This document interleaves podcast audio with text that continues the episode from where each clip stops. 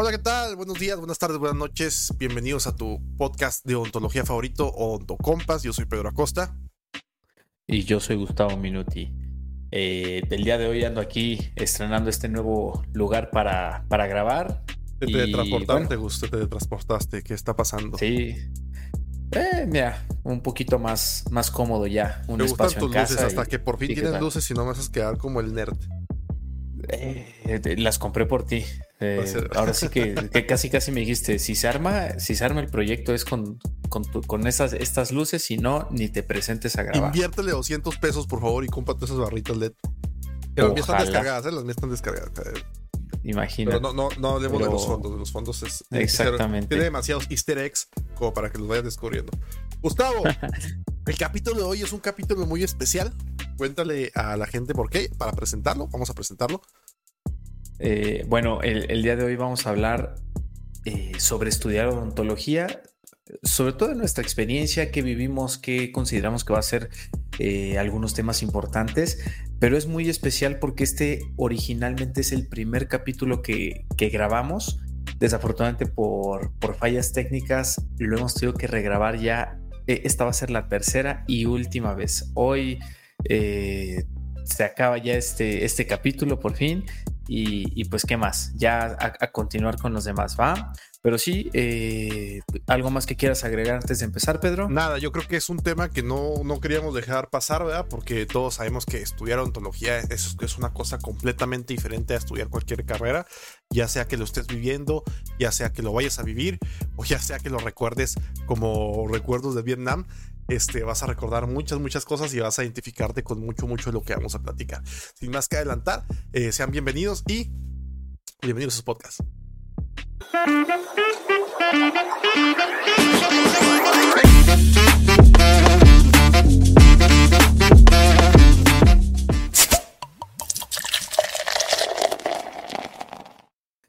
Bueno, pues eh, ya vamos a empezar este tema. Eh, ¿Cómo es estudiar odontología? ¿Cómo nos fue estudiando odontología? ¿Qué nos gustó? ¿Qué no nos encantó? Y, y, pues qué recomendaciones les vamos a dar a todos los escuchas, ¿no?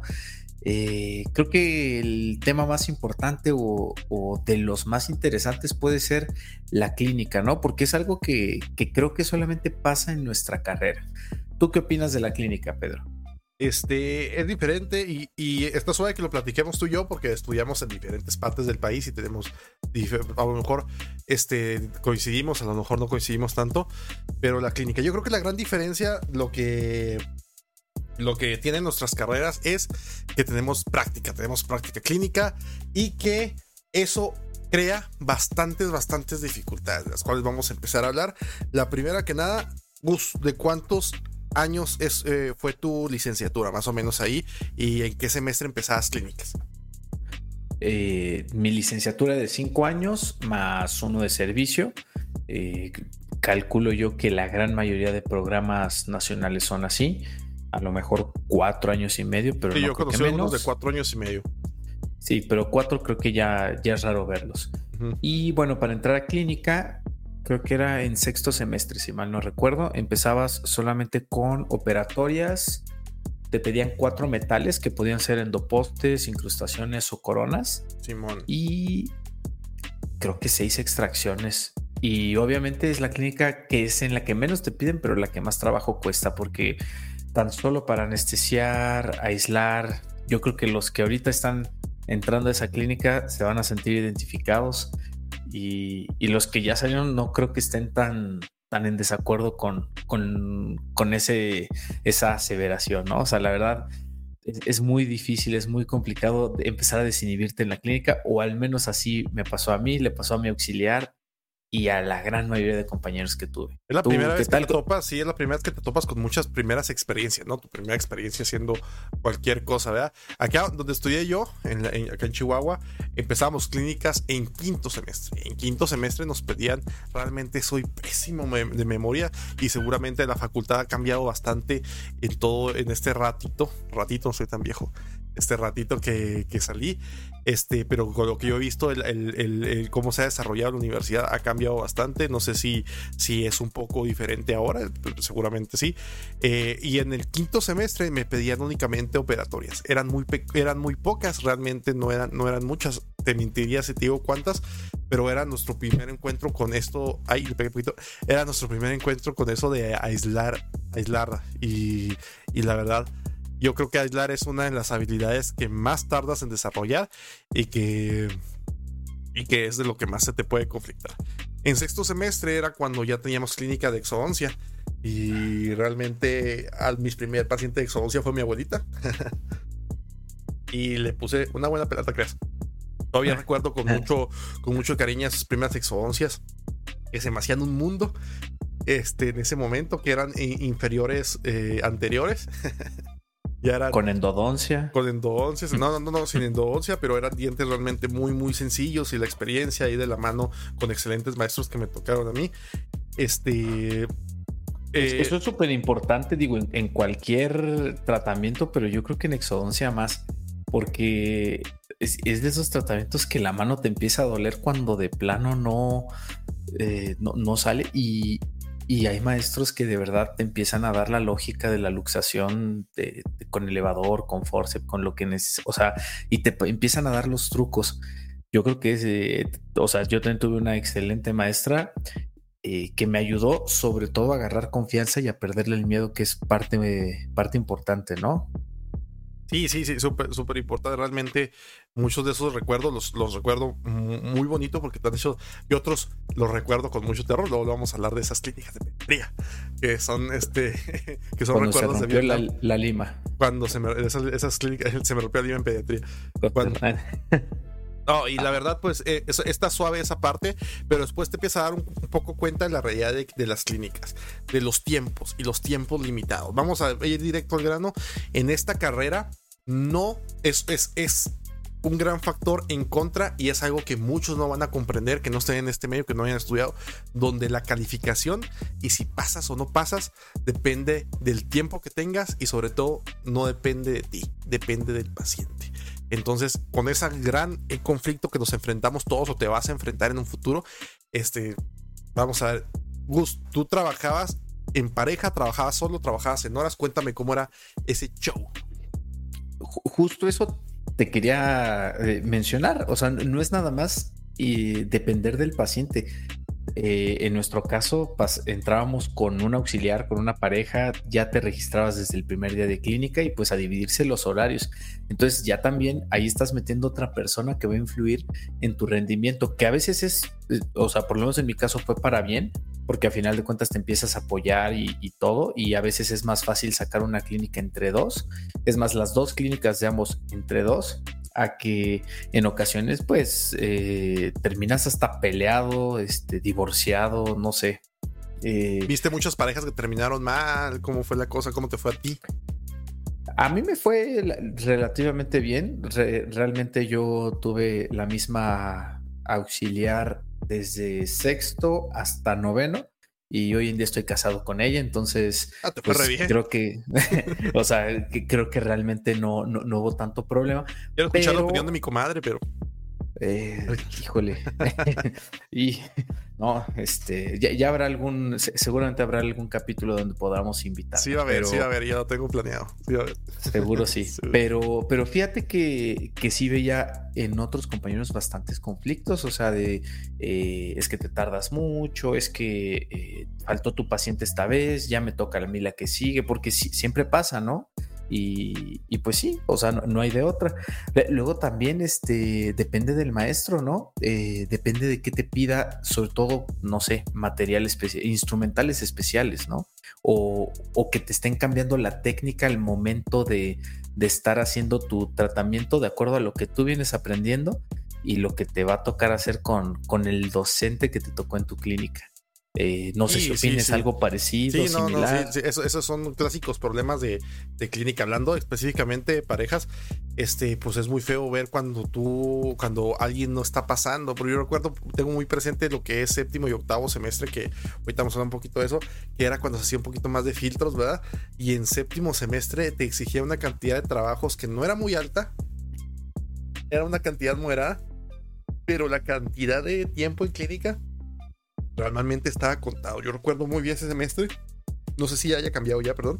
Este, pero recuerdo claramente este, que si te dejaban plantado una clínica, prácticamente ya estaba reprobado eran semestres muy cortos, eran semestres donde se, se también se, se, empalmaban vacaciones de Semana Santa, se empalmaban este, fechas importantes como semanas de odontología y terminabas con una clínica súper corta en la que tenías que hacer milagros. Y una vez que te fallaba tu paciente, ya terminabas. Entonces ya ahí era cuando se empezaban a hacer conflictos entre la pareja de clínica, que ya tenían su tiempo designado y de repente le fallaba al otro el paciente y así. Yo en ese, en ese tiempo tenía una pareja de clínica y, y nos acoplamos de que de tener, asegurarnos de tener un paciente seguro y cuando le fallaran a uno, el otro, y aprovechar ese tiempo y llevarnos ahí un poco bien. De todas maneras, este, vi varios casos de que de plano ya ni se iban a asistir. No sé si tocó ese, ese show de que eran pareja de clínica y ya están tan peleados que ya ni siquiera se iban a asistir uno al otro. Eh, y, y, ganábamos los que seguíamos vivos en la clínica porque había por lo menos una unidad disponible y a lo mejor si conseguías otros dos auxiliares que te ayudaran, pues ahí más o menos, ¿no? Pero muy rara vez pasaba eso. Y sí, y también, por ejemplo, yo recuerdo también ya con, mi segunda pareja de clínica, este, eh, me acuerdo que mi primera pareja de clínica le pasó ahí desgracias y no pudo pasar justamente esos semestres que considero filtro, que es lo que quiero hablar un poquito ahorita más adelante. Este.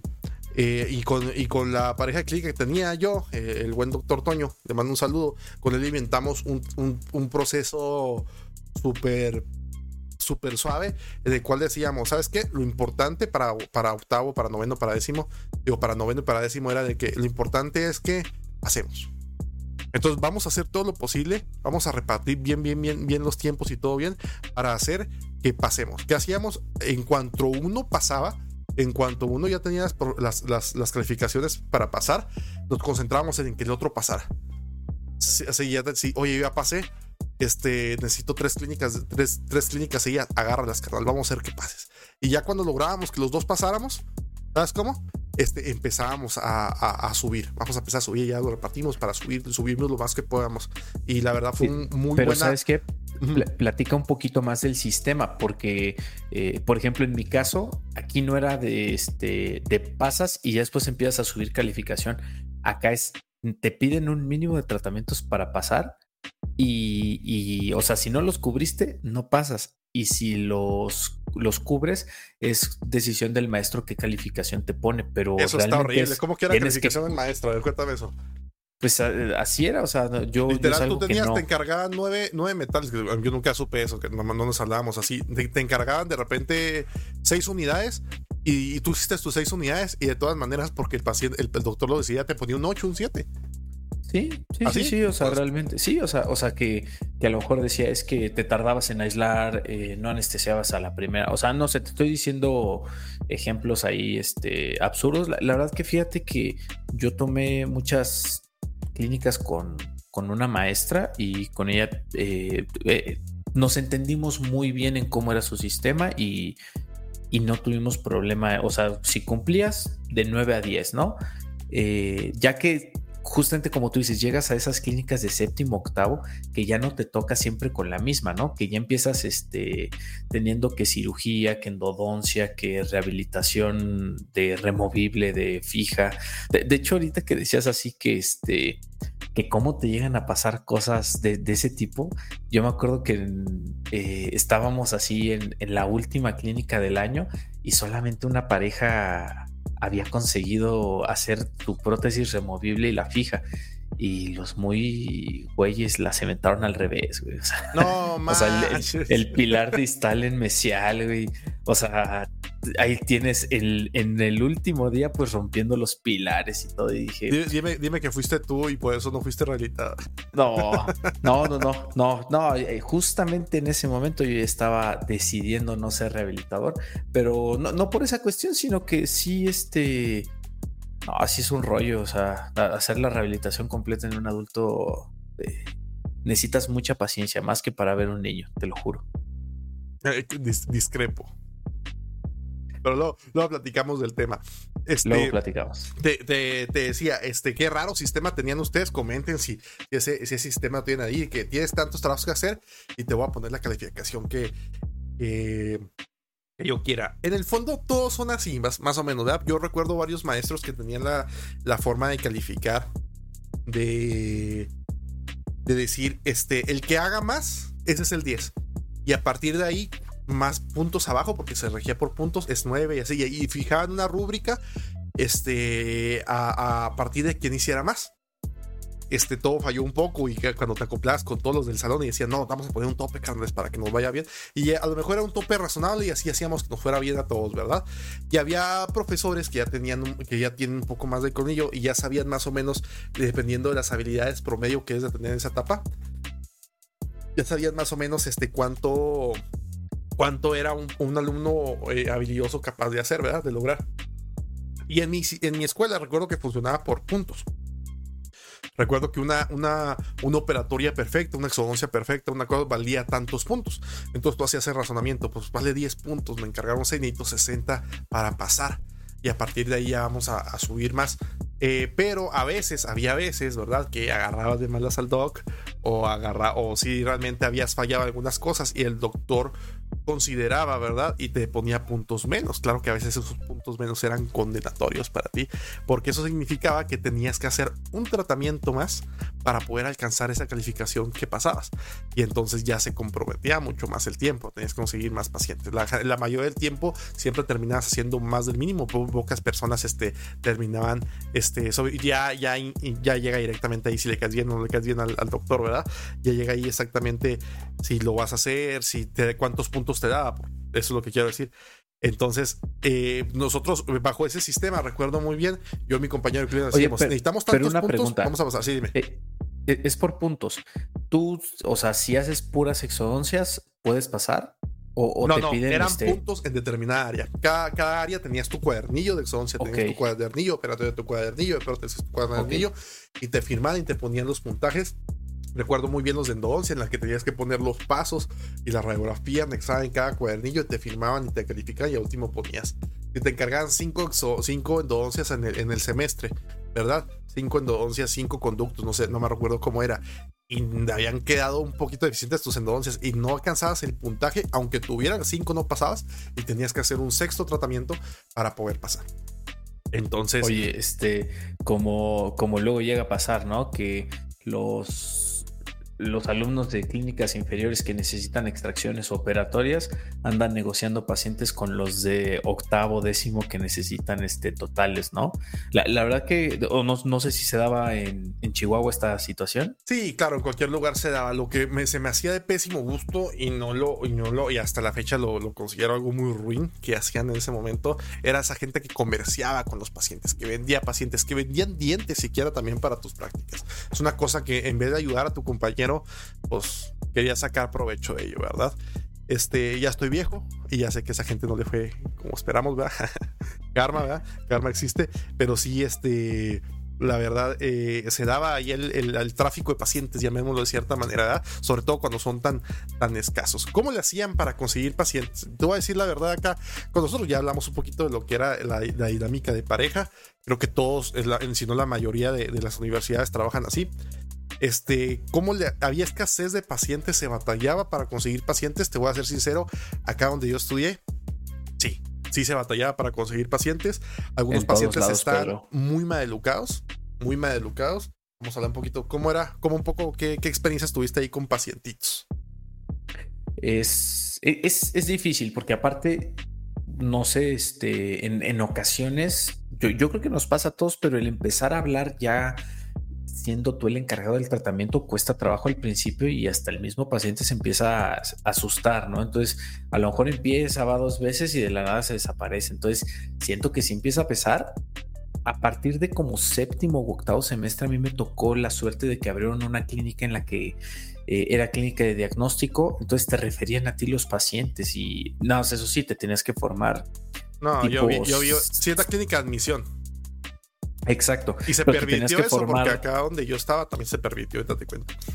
Pero bueno, te tenías que formar que te late 5.50, 6 de la mañana y te los empezaban a entregar a las 7 y a veces te lo juro, ¿eh? me formaba 5.50 y para cuando me tocaba yo ya no, ya no alcanzaba paciente, o sea, o, llegabas y decías, necesito paciente tal, y te decían, no, pues hay puras resinas y ya las resinas en, en, los semestres avanzados, pues ya, ni, ya no te cuentan nada. No sé si en tu universidad si, si te las llegaban a contar. No, eh, te digo que era por áreas, o sea, ya, ya habías pasado operatoria, ya habías pasado esa materia y realmente ya no te servía. En tu caso sí podías pasar todo el semestre siendo, siendo operatorias o algo así, aunque no, hicieras ningún otro tratamiento, ¿cómo? No, no, no, te digo que acá era, tienes que cumplir con exactamente esto. Ah, de hecho, hasta, te decían, tú ya acabaste, ya había muchos maestros que ya ni te dejaban seguir atendiendo, te decían, no, ya, o sea, eh, mejor dáselo, dáselo a alguno de tus compañeros para que, para que ellos también pasen, exacto. Este, había clínica de admisión, pues sí, la clínica de admisión, este, eh, me parece, este, poco desesperanzado que una ciudad tan grande como Puebla también se batalle por pacientes. ¿Verdad? Eh, lo de la clínica de admisión, aquí también había clínica de admisión donde llegaban pacientes nuevos y se revisaban. El detalle es que eh, también se veían casos de que como los que atendían esa clínica de admisión eran pasantes, ¿verdad? Llegaba, en vez de permitir que ese paciente entrara al sistema y le asignara a quien fue a pedirlo, o luego, le hablaban a un amigo y se lo mandaban, ¿verdad? Que no es tan malo, simplemente es válido, ¿verdad? Eh, eso pasa en todos lados y yo creo que, o sea, eh, sí es válido, claro, o sea, no, no es un delito, vaya, pero, pero no es moralmente correcto, ¿no? No es moralmente correcto, ¿verdad? Este, habrá ese que le caía bien a todos y que se le fue muy bien, Eso es lo bueno, hacer contactos y llevarte bien con los pasantes, pero realmente, pues la clínica de admisión era para que entraran al sistema y realmente no se tocó pacientes que venían exigiendo que los tratara un alumno muy bueno, que los atendieran en los, en los, en los niveles más altos y venían por una calle. Entonces se tocó ver ese tipo de experiencias.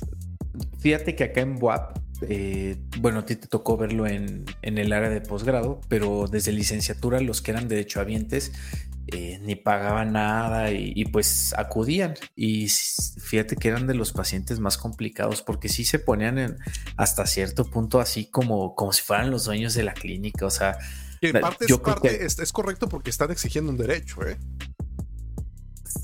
eh sí, pero eh, ¿cómo te explico? No, o sea, tú tienes empleados a cargo, ¿estás de acuerdo? Sí. Siempre hay que hablar de la manera humana, respetuosa. Ah, estás hablando que ya se pasaban un poco de. O, sea, o sea te, exigían como si ellos fueran, o sea, ya sabes, casi, casi, pues si no, este, o sea, y, y después casi, casi, pues me das a mí, este, pues una cuota para que yo acuda porque sé que si no, no pasas. O sea, a mí afortunadamente no me pasó, pero sí supe. O sea, sí supe. A mí no me pasó, pero sí supe de. O digo, no sé, a lo mejor y nuestros compañeros nos dijeron eso pues para escudarse, ¿no? No, no, me, parece tan irreal eso que te estás contando. ¿eh? Exacto, o, sea, o sea, la verdad es que de, creerlo, ¿no? Yo, yo sí le, le creería a estas personas, ¿no? Es muy suave em, eso de la derecho a vencia, ¿verdad? Mucha gente, eh, universidades este, que no son tan grandes, ¿verdad? Este, no cuentan con ese tipo de servicios. ¿Qué es eso? Que simplemente hay los, los trabajadores y familias de trabajadores de la universidad, en vez de tener institutos de seguro social, en vez de tener pensiones del Estado, este, tienen atención por medio de los medios de las universidades. Entonces, está suave porque es un flujo de pacientes para todos los alumnos. Pero lo que sí me tocó a mí es este, pacientes que ya venían esperando que les pagaras tú. O ya venían ah. esperando que, que si ya saben que si no pasaban, eh, eh, si, no, si no pagaban el tratamiento, ya deja tú darles dinero a ellos. Eso sí no me tocó no se me hace tan alocado, pero el hecho de que tú tuvieras que pagar los tratamientos para que ellos fueran. En mi experiencia, esa gente, pues, eran malos pacientes también. Si bien no te decían, págamelo tú, se hacían los de, y es que no tengo dinero esta semana, yo sé que es muy importante para usted, pero se lo juro que no tengo dinero. Y obviamente tenían dinero y lo que hacían era simplemente para sacar el tratamiento gratis y, ya una vez terminado el semestre, muchos compañeros míos, claro que no le pagaron sus pacientes, pero les sabía bien porque pasaron. También había aquellos que les pagaban el tratamiento, aplicaban mismas técnicas y era tanta su responsabilidad y tanta su, su descaro que todavía faltaban a las clínicas y provocaban que el doctor reprobara las clínicas. Yo sí vi bastantes casos de esos. Y, y la verdad, yo creo que tendremos que inventar algo para que eso cambie. Yo te digo una cosa, a mí eh, nunca, o sea, afortunadamente no tuve la necesidad de, pagar ningún tratamiento hasta la última clínica, pero en las, en las primeras clínicas de pediatría me llegó una tía a decirme, oye, este, porque yo ya sabes, o sea, dentro de las técnicas que vamos a, o, o experiencias que vamos a platicar de cómo conseguir pacientes, pues yo bombardeaba mis grupos familiares eh, necesitan algo, vengan, este, díganle a, la tía tal, a la prima tal. Y una tía de plano así sí me dijo que este, ah, sí, yo te llevo a mis niños, pero por supuesto tú vas a pagar todo, ¿verdad? Entonces, este, pues les di las gracias a la tía. Le dije, no, ahí la verdad son costos, porque aparte son muy accesibles ahí. Y aparte, pues si mis primos, si mis tíos requerían algo, pues también es como, oye, necesitas ayuda, necesitas atención, puedes venir conmigo a, acá que ten por seguro te voy a atender súper bien porque eres de la familia. O sea, de por sí a, cualquier paciente, ¿no? Pero... No, pero eso no es una garantía que sean de la familia. A mí, a mí me, también me tocó, ahorita que te interrumpa, pero no quiero que se me vaya este, también la clásica tía que decía, porque todos tenemos esa tía, ¿eh? todos tenemos esa tía, de que, decía, ay no, para que aprendan mí, menos ni tú, ni ella quería eh, así ese tipo de comentarios, ¿sabes? Como ni ella hacía clase de comentarios. Eh, todos tenemos esa tía, no se preocupen. Este, eh, pues qué triste, ¿verdad? Qué triste que pensaba tu familia. Yo tuve, este, ya te interrumpí. No, y espérate, aguanta. Es que de lo que dices, el único paciente que tuve yo que, que apoyar, porque aparte fue, o sea, lo típico que que, tú dices, no, sabe que es que mi pensión me la dan hasta, hasta final de mes, este, pero pues sí quiero mis dientes, no sé qué, shalala. Total, eh, mi esposa y yo, bueno, mi, mi hoy esposa y yo pagamos el, el tratamiento y, y el día que le entregamos nos dio lo que juntó. Dijo, mire, yo sé que no es todo lo que cuesta, pero por lo menos les doy esto. Y, son de esas cosas que... Excelente paciente. Exactamente. y, ahí sí les crees, o sea, ni, le están, o sea, aparte ves a la señora y todo. La verdad que, que súper buena experiencia, o sea... Te fue bien, te fue bien. Sí. Sí, no, no, no me quejo. No, a mí, a mí me fue, no, no, también yo la verdad sí tuve, todos recurrimos, no sé, bueno, todos recurrimos a traer a la familia, a los papás, a los tíos, a los primos. Este, y la verdad, este, como en mi caso, mis familiares venían de otro lado, pues, y el costo era pues meramente significativo. Yo sí hacía el esfuerzo, este, sí llegué a pagar varios tratamientos y al contrario, estaba contento que si por lo menos voy a gastar, este, se lo está llevando un familiar mío se lo está llevando familia, va quedando en la familia y la verdad no estoy pagándole a esos señores gandules que se ponen ahí a, ver qué le sacan los alumnos y no corro riesgo sobre todo porque ellos como familiares que se que tuvieron este que recibían también un beneficio verdad pero también que decidieron ayudar este sabían lo importante y lo sabían lo, el compromiso que era poder llegar a tu clínica. Entonces yo estaba muy no, no me no me costaba mucho no hice todos los tratamientos con familiares definitivamente no aparte, digo, si, si te amenazan con no llegar, pues vas por ellos a su, a su casa y los subes al carro y te vienes y, este y sobre todo que estamos ayudándonos ambos, ¿sabes cómo?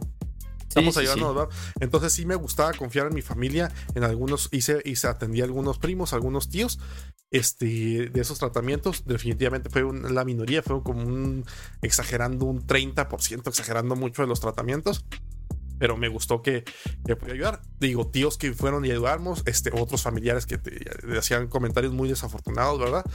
Este, y, por eso eh, eh, fue bien. También tuve muy malas experiencias con pacientes. esa, esa, historia que me cuentas es de verdad muy, muy suave y sabes que el paciente hace el esfuerzo y simplemente no puede, ¿verdad? Entonces, pues no te cuesta. Ya sabes qué tanto es para ti. Te ayudó a pasar el semestre y todavía el señor se le ve la intención de pagar. Ahí yo tuve un caso completamente diferente. Una paciente, eh, sobre todo la clínica de pediatría. En la clínica de pediatría pasan cosas tan tristes. No sé cómo te gusta la pediatría. Eh.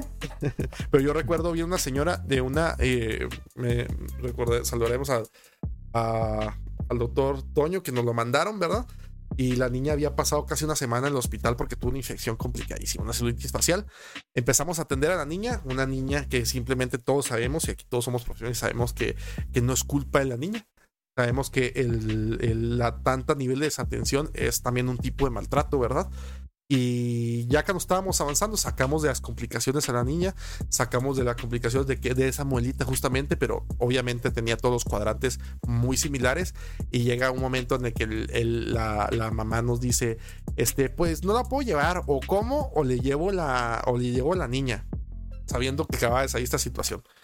Y hoy es una exigencia pues muy, muy, muy muy lógica, ¿verdad? Si la ves también, pero realmente se veía que ese argumento que ella soltaba realmente no era, no era cierto, ¿verdad? Entonces, este, pues te digo, o sea, ah, era, era con intención de sacar que nosotros pagáramos, ¿verdad? Entonces. Oye, digo yo, eh, me imagino terminaron pagando. No, no, ese no. Eh, ya habíamos pasado nuestra clínica de pediatría y ya estábamos, eran nuestros últimos semestres y ya estábamos un poquito hartos de ese, de ese, de ese tema. Entonces, este. Oye, ¿y si, y si, se lo hubieras volteado y le hubieras dicho, fíjese que mi maestra vio a su hija y, y de hecho estaba interesada en hablar a, no sé qué, si ella también está el o es Gente, es gente completamente problemática, ¿verdad? Entonces, evitar, evitar también era un perfil completamente problemático, pero mejor evitar problemas, ¿verdad?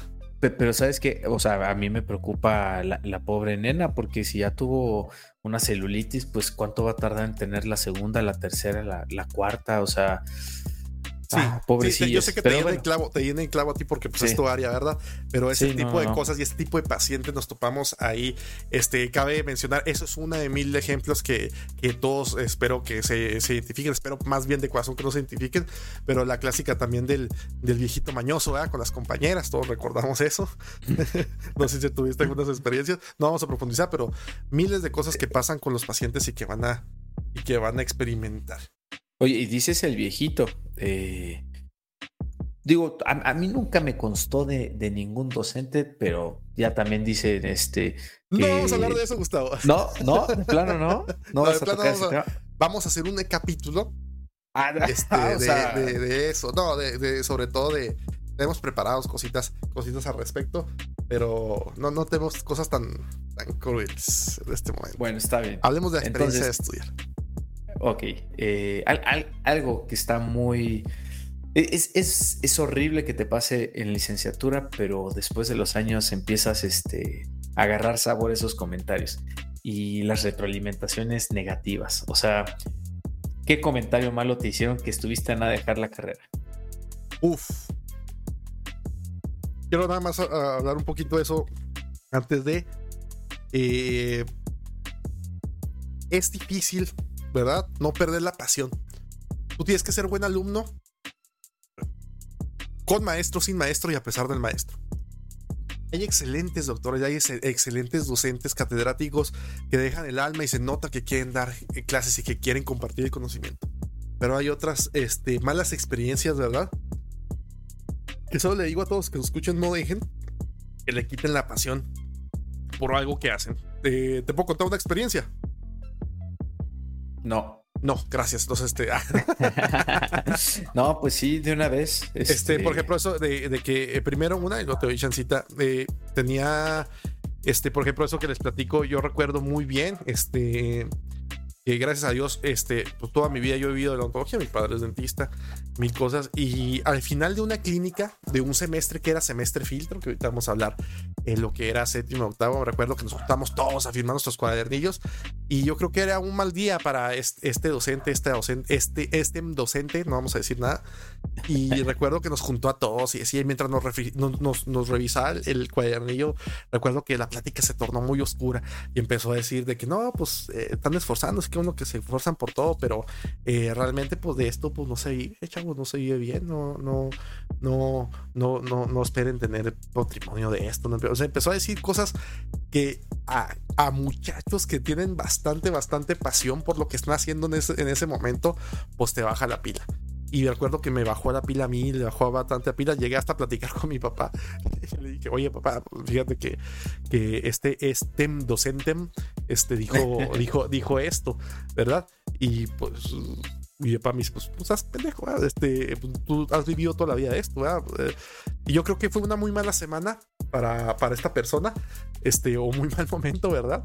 Eh, pero sí recuerdo que, ah, cómo, cómo, cómo desanimó eso y cómo llegó a oídos jóvenes, ¿verdad? Y a lo mejor no somos conscientes de las palabras como sientes que podemos decir, pero este es una de las más experiencias que tuve con, con docentes. ¿Tú tienes alguna de ellas? Sí, tengo como dos o tres.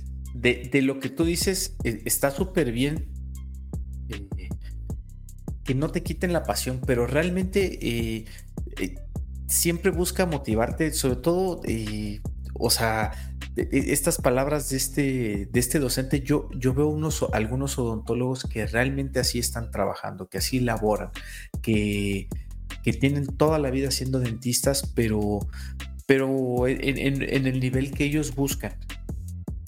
Solamente se me hace un poquito erróneo a lo mejor compartir que tu experiencia va a ser para todos de la misma manera. Entonces, la realidad que uno tiene... ¿Vale? Y así es a muchachos también. Te va a ser súper. Sí, sí. O sea, pero, pero bueno, tu realidad no va a ser ni, ni la de tus docentes, ni la de tus docentes, la tuya, tú sigue adelante. A mí, ¿qué, experiencias tuve ahí complicadas? Eh, bueno, no complicadas, pero que sí te sacan de onda. Yo me acuerdo de, de, una doctora que me estaba dando, no, no me acuerdo la materia, pero era como de tercer, cuarto semestre y me pusieron a hacer mi primer placa base. Y o no, no, mi primer cucharilla individualizada. Y tenía, o sea, pero tenía algo de prisa porque creo que iba a ir a un congreso, y, pero teníamos que entregar eso ese día, entonces, eh, total, me dijeron, ah, que el encargado del laboratorio te explique qué hacer y me la entregas y ya este, tú te puedes ir. Y ya... Era tu primera cucharilla. Era mi primer cucharilla y la hice. Y de la nada, este, voy, eh, la encuentro en un pasillo, doctora, mire, para entregarse, y me la rompe así, güey. Y yo así, ¿qué, o sea, ¿qué, ¿qué, está pasando aquí, güey? O sea, se supone que, que me la tenías que revisar, ¿no? No aventar, o sea, y me dijo, eh, ni te preocupes, mijito, esto se lo voy a hacer a todos en el salón, es la prueba porque esto así no sirve. Y, la verdad, como que sí me saqué de onda, me enojé un poquito. Se rompió tu corazón junto con la cucharilla. Sí, sí, o sea, o sea, pero hasta me enojé con la doctora o la docente. Pero, pero hoy en día digo, que a todo dar que, que así también puedas eh, pues ver la situación, ¿no? Porque realmente esa cucharilla muy probablemente no iba a funcionar para el objetivo si hubiera sido para paciente. Entonces, si está débil, no ibas a poder arrancarla de la boca. Exactamente. Entonces, eh, hay que aprender a tomar como todo de la mejor manera. Es, algo que es bien difícil aprender en ese momento porque aprender odontología es difícil y, yo creo que, ¿cómo se llama este libro que nos, que nos hicieron leer en inmunología en la maestría? Este, no me acuerdo qué emocional. No, inmunología. no, de inmunología te creo que no, pero acuérdate que nos, mandaron un libro de inteligencia emocional. Eran en, fisiología. Fisiología, tienes razón, en fisiología. No, no, pero qué clase está. O sea, pero, qué padre de, este doctor, ¿no? O sea, dice, sí, sí, vamos a aprender fisiología, pero primero aprendan esto para la maestría porque les hace falta. Y digo, ni lo leímos, creo que ni aprendimos. Hoy ya con más tiempo creo que que es un libro que, sin problemas vuelvo a leer. Por ejemplo, esa experiencia que me cuentas está, está justificable, pero yo también estuve en varios escenarios donde definitivamente no es justificable. No sé este, si ya te he contado la experiencia de, un, docente, ¿verdad? Que te pedía cierto instrumental de cierto tipo, que para la gente que está en licenciatura, este, ahorita vamos a hablar del tema, yo creo que el pedirte, sí, instrumental que compres con la lista, pero el pedirte con que sea una marca en específico, sabiendo de lo que estamos hablando, sabiendo el medio donde estamos hablando, sabiendo de los costos de lo que es llegar a una odontología de marca, ¿verdad? Este, exigírselo a un alumno de licenciatura, yo creo que no debería de ser. Ahorita vamos, yo sé que tú opinas un poco diferente, eh, no debería ser, pero recuerdo muy bien esta, experiencia en la que había un docente en el que te enseñaba a tomar impresiones con cucharillas, ¿verdad? Y si sus cucharillas no eran ritmo, estamos hablando de impresiones del o no me acuerdo ni de qué Este, eh, creo que eran del que si no eran rimlock, este, ya tenías una seguridad de que para empezar corría tu riesgo tu calificación. Este, ya ni hablamos de articuladores, porque si tampoco era de la marca, eh, pifabas, ¿verdad? Eh, haciéndolo con comentarios un poco despectivos, ¿verdad? por no decir un poco, despectivos.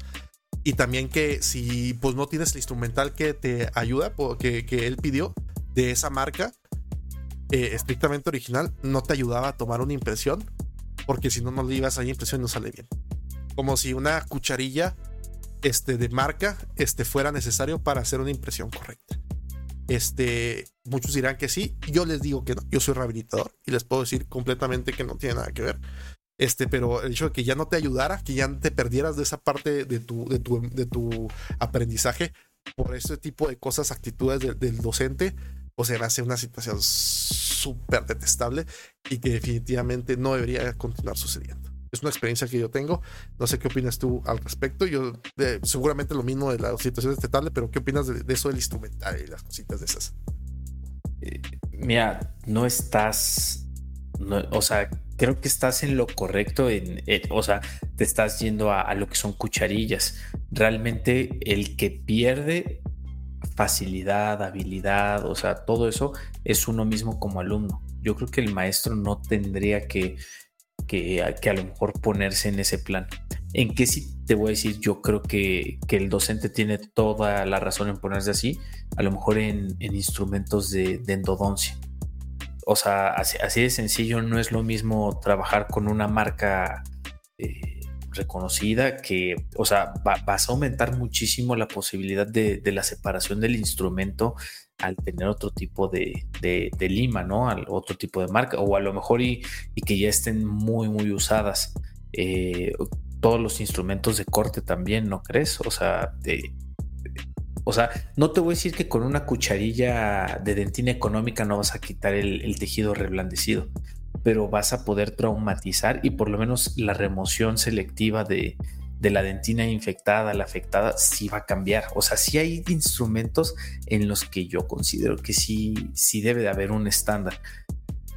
Unas cucharillas, voy de acuerdo que no. Que de todas formas, no, o sea, tampoco veo mal, o sea, veo mal que se pongan el plan de, este, yo no te voy a ayudar si no tienes esto. Pero sí está bien que, busquen incentivar que, que el alumno desde el comienzo tenga buen instrumental. Y, pero, o sea, completamente de acuerdo, sobre todo bajo la experiencia. lo que es instrumental de corte, instrumental rotatorio instrumental calibrado, entre más sea de marca, o pues no, no por ser de marca, así, entre más sea pues de prestigio, pues mejores condiciones te van a ir. Pero también creo que en la situación de ser un alumno de licenciatura, en el que la mayoría de, de eh, estos este, no están estudiando en base a ingresos propios, ¿verdad? Todos están estudiando por en base a sus padres, en base a algún apoyo extra, también de pareja, sea el caso de pareja, este, generalmente padres, este, sobre todo aquellos que no están, eh, que tienen aquellos padres que no están relacionados con el medio. Imagínate, tú, recuerdas esas veces, primeras veces que te descargaba el instrumental, ibas al depósito y regresabas con una cuenta de casi 30 mil pesos a tu casa. No, este, yo, yo creo que llegué a gastar más que fue cuando compré el articulador y el tipo donto nada más. Y, eh, dependiendo de los padres y dependiendo de cada hogar, pues a lo mejor es difícil para algunos, ¿verdad? Eh, yo creo que con que cumplan ¿verdad? Hacerles saber eso de que y también hacérselo saber porque muchas veces recuerdo este compañeros que compraban cosas que definitivamente no tenían que ser de marca, ¿verdad?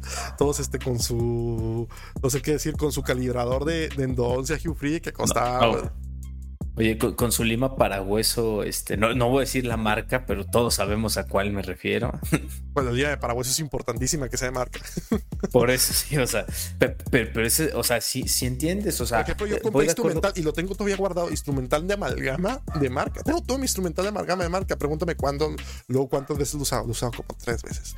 ¿Sabes cómo? Entonces, que te digan los maestros en qué vale la pena invertir, que es eso que estamos hablando, cortante, rotatorio y calibrado, que valga la pena invertir y que no se le ponga límites al alumno si simplemente no puede. No depende de él en ese momento y no tienes por qué tratarlo mal, no tienes por qué obstruir su aprendizaje y sobre todo no tienes por qué truncar sus sueños. Yo sí soy muy partidario de eso. Obviamente con mejor instrumental vas a trabajar mejor, pero no debe ser un obstáculo. Yo lo considero por lo menos a nivel de licenciatura para que nadie, nadie pueda continuar estudiando.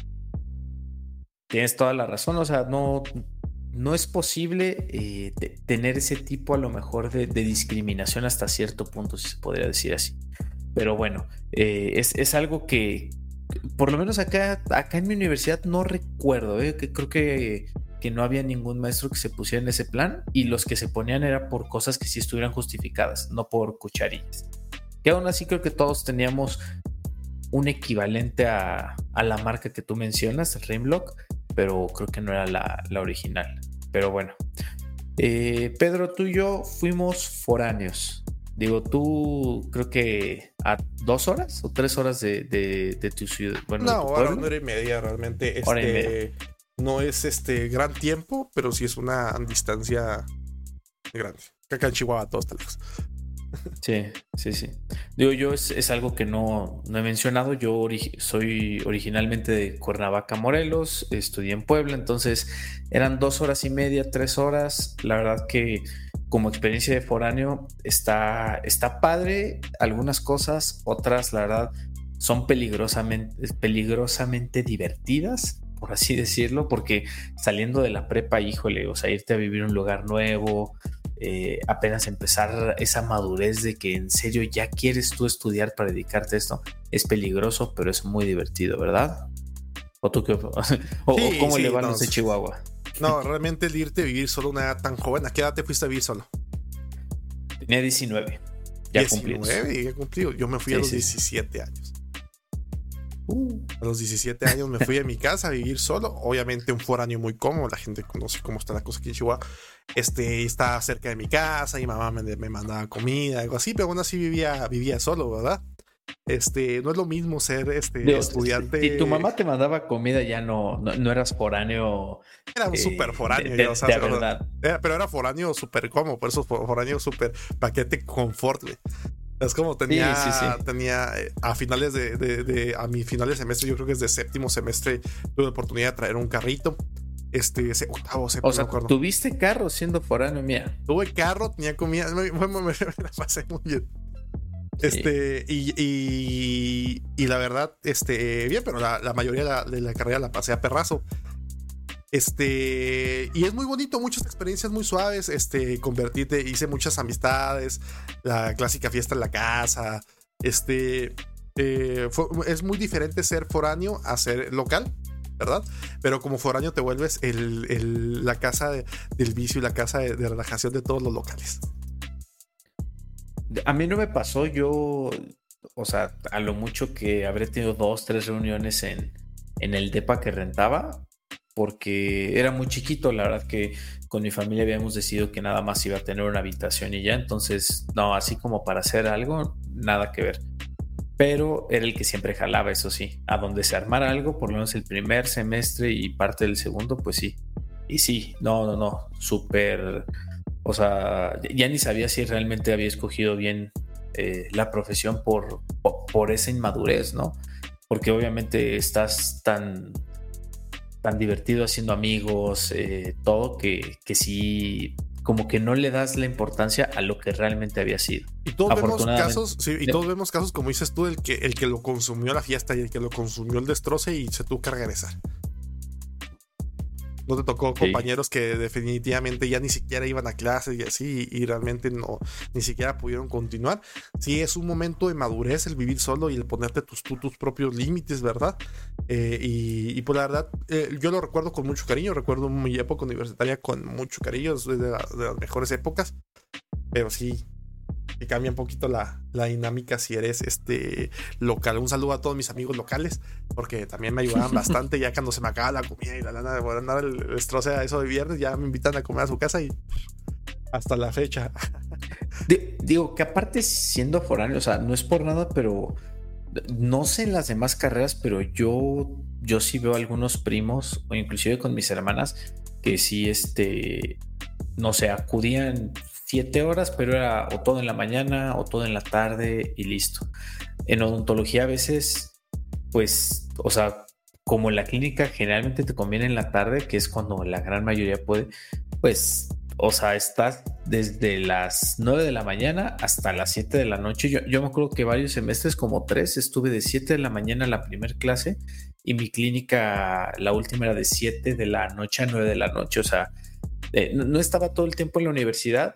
Afortunadamente yo tenía mi casa ahí, este, o bueno, el, el cuarto, el departamento que rentaba eh, estaba como a una dos calles, entonces podía estar yendo de manera frecuente, pues hacer tarea, comer, descansar, lo que fuera, pero sí, o sea, es, estar en como en el, en el mood de estoy en la universidad de 7 de la mañana a 9 de la noche y sí, esos semestres eran muy, muy pesados. Sí, sí, miles de veces recuerdo.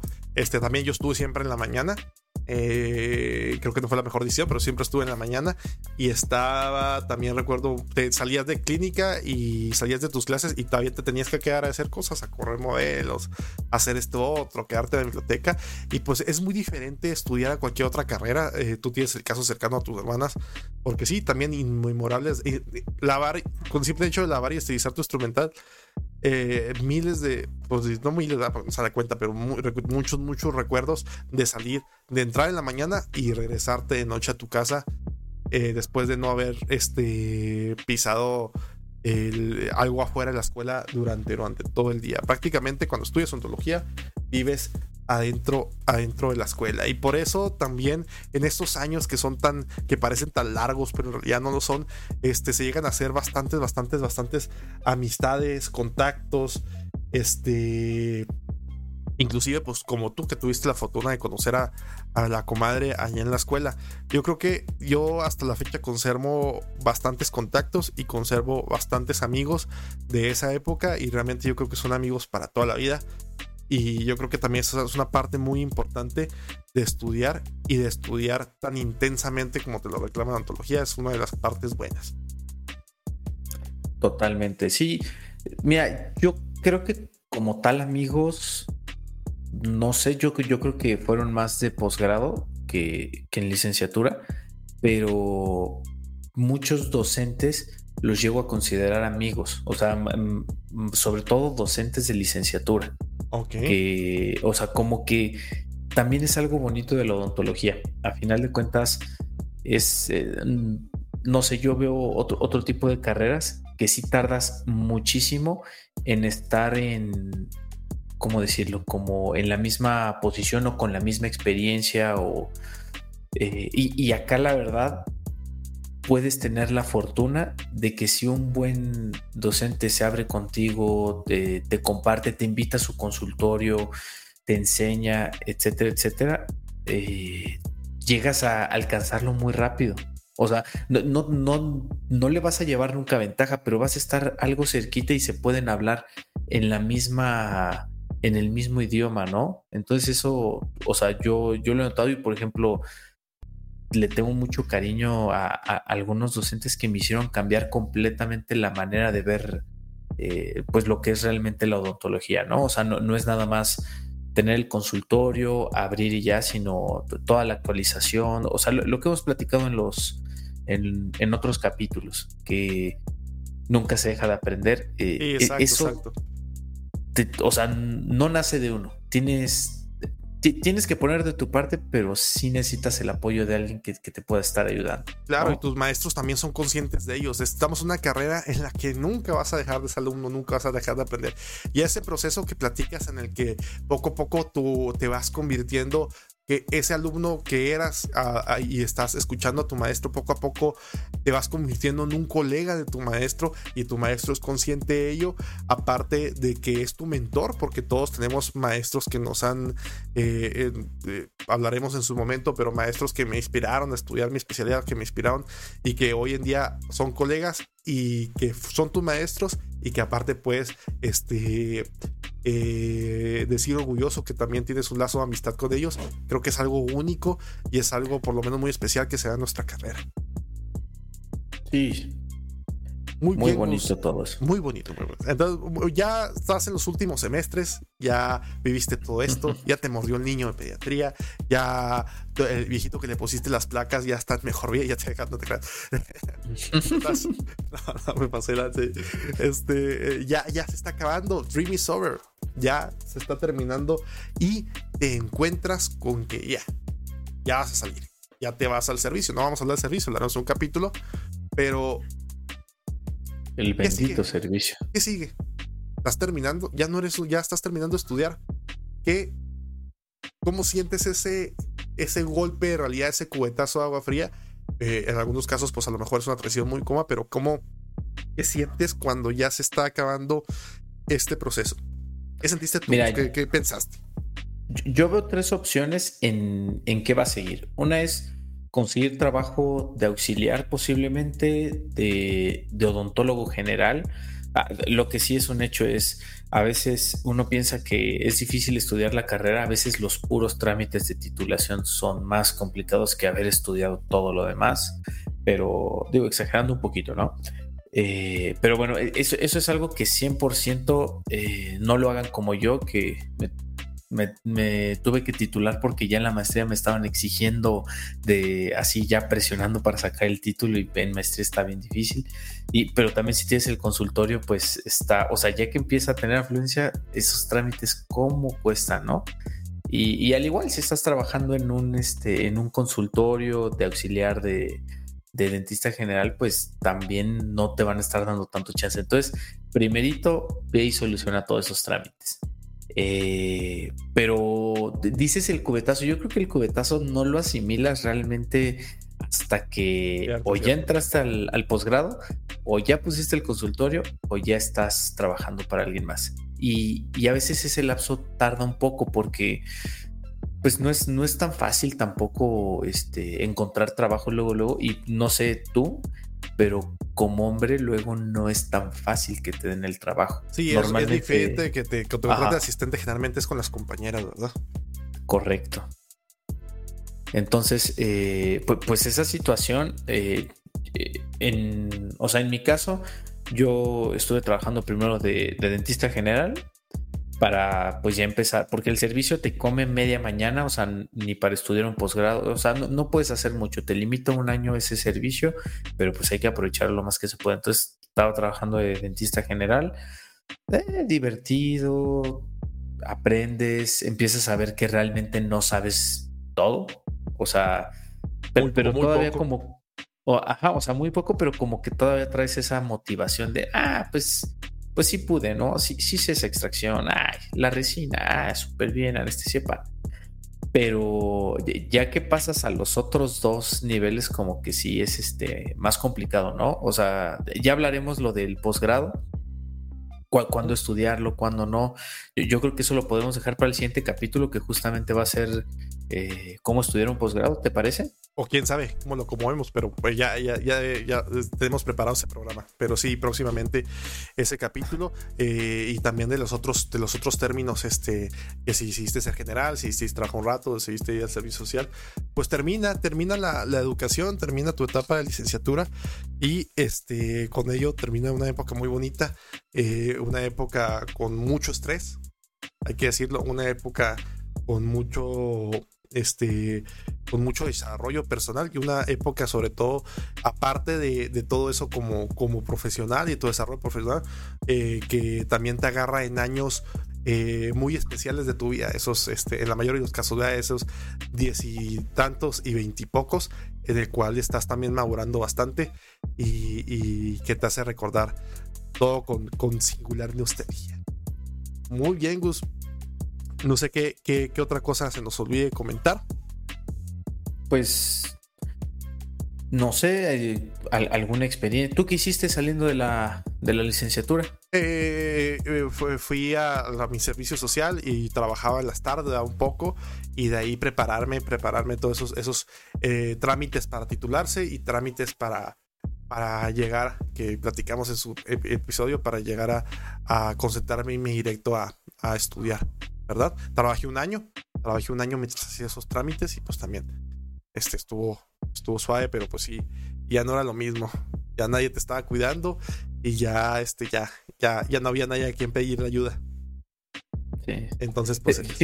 Fíjate, que eh, yo después de, estar de dentista general, fui auxiliar de, un odontopediatra, el, al cual le agradezco bastante, eh, pues pues darme esa oportunidad. Estuve dos meses, creo, pero no sabes cuánto aprendí. O sea, de hecho, a veces recomiendo, o sea, yo recomiendo que inclusive ser auxiliar es mucho mejor que, estar, o sea, si tu interés es aprender, es mejor ser auxiliar que buscar tú ser el, dentista que está eh, trabajando, porque, o sea, las manos son importantes, pero la experiencia, los trucos, o sea, el aislamiento, híjole, yo, yo se lo aprendí a, este, a este auxiliar, a este odontopediatra y, y de verdad padrísimo. Entonces, es, es algo que, que a lo mejor te puedes privar pensando, no, yo ya, este, yo ya terminé, ¿cómo voy a ser auxiliar? No, de verdad, ah, o sea, dependiendo tu caso, pero en muchas ocasiones es hasta mejor, ¿no? Sí, sí, creo que, creo que sí lo platicamos bastante en el capítulo de, de cómo empezar tu consultorio, ¿verdad? De esos consejos que, que damos. Y pues ya, este, eh, completamente es, es, una buena opción cuando se puede. Cuando no se puede, tienes que poderte chambear, pues a chambear. A chambear. Pues sí. este, Ni modo. Espero que les hayamos traído muy buenos recuerdos. Espero que les hayamos este, eh, advertido, que no nos hayamos asustado, ¿verdad? Coméntenos, por favor, si cuentan, si tienen alguna experiencia, si les tocó algún docente que, que les haya este, marcado, ¿verdad? Este, si tienen, si se nos olvidó algún punto, ¿verdad? Algún tema, con gusto podemos hacer una segunda parte. Em, eh, recuerden que los estamos leyendo. Como dice Pedro, muy importante, no pierdan la pasión por esto. O sea, no eh, son etapas, estas etapas pasan y de, después hasta se extrañan. Entonces, traten de disfrutar lo más que se pueda, traten de, estar apasionados. A final de cuentas, ustedes lo escogieron y el camino tiene un fin y ese fin, pues muchas veces vale la pena. Si no valió la pena, a lo mejor y, y, sí tiene que ver, eh, sí te conviene salirte antes, pero eso va a depender de, ti, no de lo que te diga un docente, no de lo que te diga un compañero, no de que veas que alguien es más habilidoso, porque recuerden que las habilidades se perfeccionan, entonces si ahorita no te está saliendo súper bien esa endodoncia o esa cucharilla te la reventó la maestra así, pues mira, este... O no te alcanza para cucharillas de, marca. Ándale, o, no, puedes comprar las Rimlock. Nunca aprendiste a tomar una impresión porque no te alcanza. o sea, de, verdad, o sea, suena broma, pero yo sé que en ese estando ahí parado puede verse, es más, eh, se me pasó decirlo, va a ser nada más algo breve. Yo estuve a nada de dejar la carrera porque no, o sea, el alginato siempre me he quedado con grumos. Y yo decía, eh, de verdad, o sea, esto tan absurdo, tan fácil, no me sale.